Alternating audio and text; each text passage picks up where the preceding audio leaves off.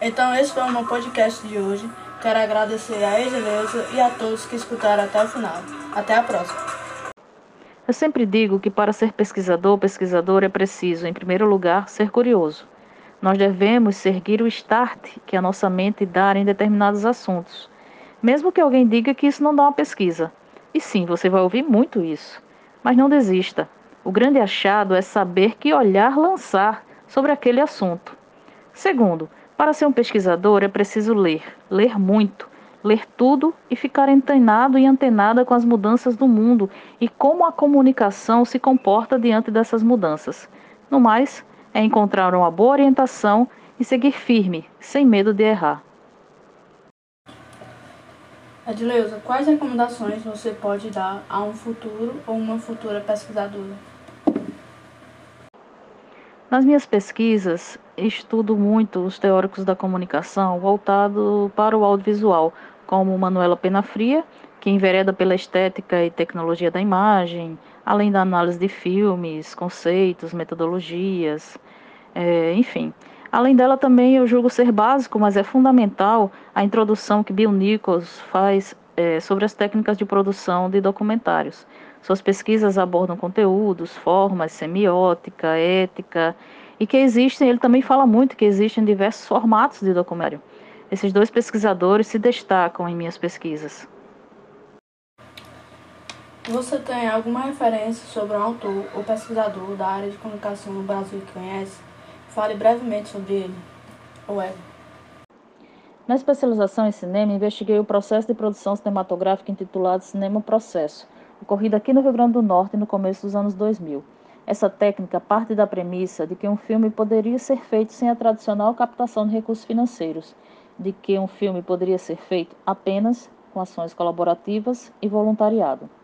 Se você ficou curioso, você pode acessar o resultado da investigação no repositório do FRN sobre o título O Método do Cinema Processo, uma experiência potiguar. O meu mestrado também envolve audiovisual, agora como resultado a elaboração de um produto, um documentário. Mulheres jornalistas, histórias, memórias e vidas pesquisa histórias de vida de seis mulheres jornalistas, de idades diferentes, com atuação em diversos veículos. A ideia é investigar quem são as mulheres que produziram e produzem conteúdo jornalístico no Rio Grande do Norte, desde a criação da primeira faculdade de jornalismo aqui no estado. Então, quais são suas principais referências teóricas? Minha área de interesse na comunicação social sempre foi o audiovisual, sua história, práticas e conceitos. Em especial, me concentrei na produção do audiovisual local, do audiovisual potiguar. Esse interesse surgiu logo na graduação e, após formada, me juntei a um grupo de colegas para criarmos o coletivo Caminhos Comunicação e Cultura, esse grupo existe há 15 anos, produzindo vídeos e outros produtos ligados à comunicação e à cultura. Já atuamos em dezenas de cidades no interior do estado. A partir dessas experiências, vividas na prática, desenvolvi meus questionamentos de pesquisa para especialização e mestrado.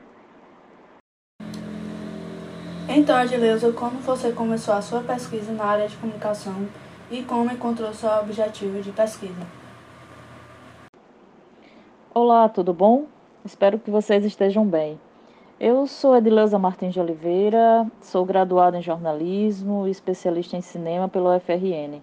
Tenho mestrado em jornalismo pela Universidade Federal da Paraíba e sou servidora pública da Universidade do Estado do Rio Grande do Norte, UERN, lotada no Departamento de Comunicação Social, exercendo a função de técnica em audiovisual.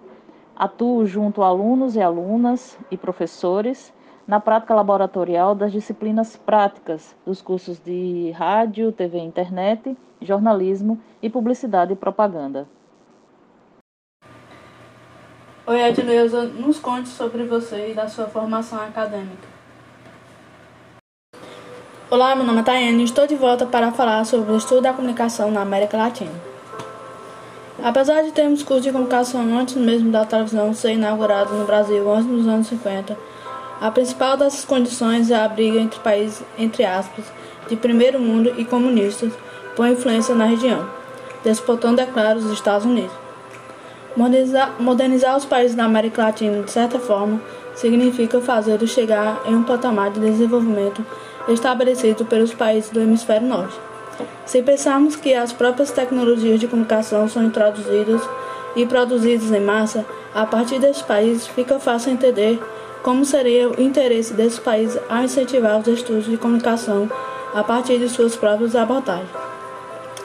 Assim, a gente pode entender e dividir os estudos latinos-americanos de comunicação em três fases. A primeira fase é marcada pela política de investimentos estadunidense no nosso continente para a venda de equipamentos, para pesquisas acadêmicas e para comercialização de produtos comunicacionais. Segunda fase é caracterizada pela reação a esses investimentos a uma teorização justamente sobre essas relações de influência estadunidense de outros países na nossa região. E a terceira fase é caracterizada em que o olhar é ainda crítico sobre o poder da riqueza econômica sobre a comunicação, mas ele ainda procura um olhar mais formidário como as pessoas usam essas mensagens especificamente em nossas culturas, procurando entender o que é de fato diferente em nossos países daquele que a modernidade se originou. A criação do CESPAL, Centro Internacional de Estudos Superiores de Periodismo para a América Latina, em 1959 no Equador, financiada pelos Estados Unidos, marca o início das pesquisas e também da primeira fase. As pesquisas se baseiam nas perspectivas funcionalistas dos, das Mass Communication Research, ou seja, quantitativa, explicativa e instrumental. Há uma tentativa de aplicar as funções de comunicação para a massa rural desses países, o desenvolvimento de uma teleeducação pela rádio e pela TV. A segunda vertente teórica dos anos 70, 1970, vai desenvolver uma proposta teórica em torno da comunicação popular. Ela busca desfazer o paradigma, paradigma da transmissiva de comunicação imposto pelo funcionalismo e não só teorizar, mas colocar em prática uma operação de meios de comunicação que seja horizontal, que coloque emissão e recepção ou fases compartilhadas entre todos os envolvidos, buscando assim a comunicação representada em culturas locais e não seja um instrumento de difusionismo de valores estadunidenses. Assim, esses pesquisadores defendem que a comunicação é um diálogo em busca da criação de significados e que a comunicação não deve educar, como mera transmissão de conhecimento pré-estabelecido, mas promover uma educação baseada na vontade de quem participa, da comunicação. É aqui que destaca um pesquisador brasileiro, entre outros pesquisadores como Pasquale e o educador Paulo Freire desponta como promotor da comunicação como parte integrante do processo educacional e assim da comunicação como encontro, como diálogo. Para Freire, a comunicação massiva é como se desenha nos países centrais e se põe na América Latina. É um mero meio de transmissão, ou seja, limita qualquer forma de diálogo, que ao invés de promover a comunicação, promove uma, incomunicação, uma forma de, de não comunicação em que ninguém desenvolve significado do conhecimento, apenas a repetição. Essa fase crítica teve fracasso em seu projeto prático. Eles não conseguiram convencer as massas de que a comunicação horizontal, desenvolvida por todos, fosse a melhor opção e que pudesse substituir a comunicação profissionalizada dos meios institu institucionalizados das organizações.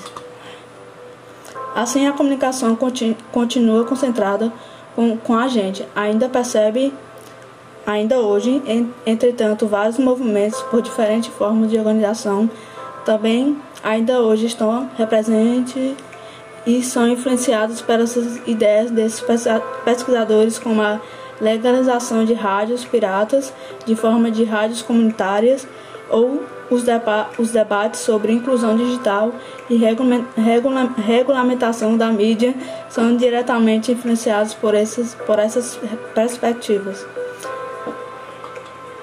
Então hoje chamei uma convidada para este podcast, a Edileuza Martins de Oliveira, graduada em jornalismo, especialista em cinema.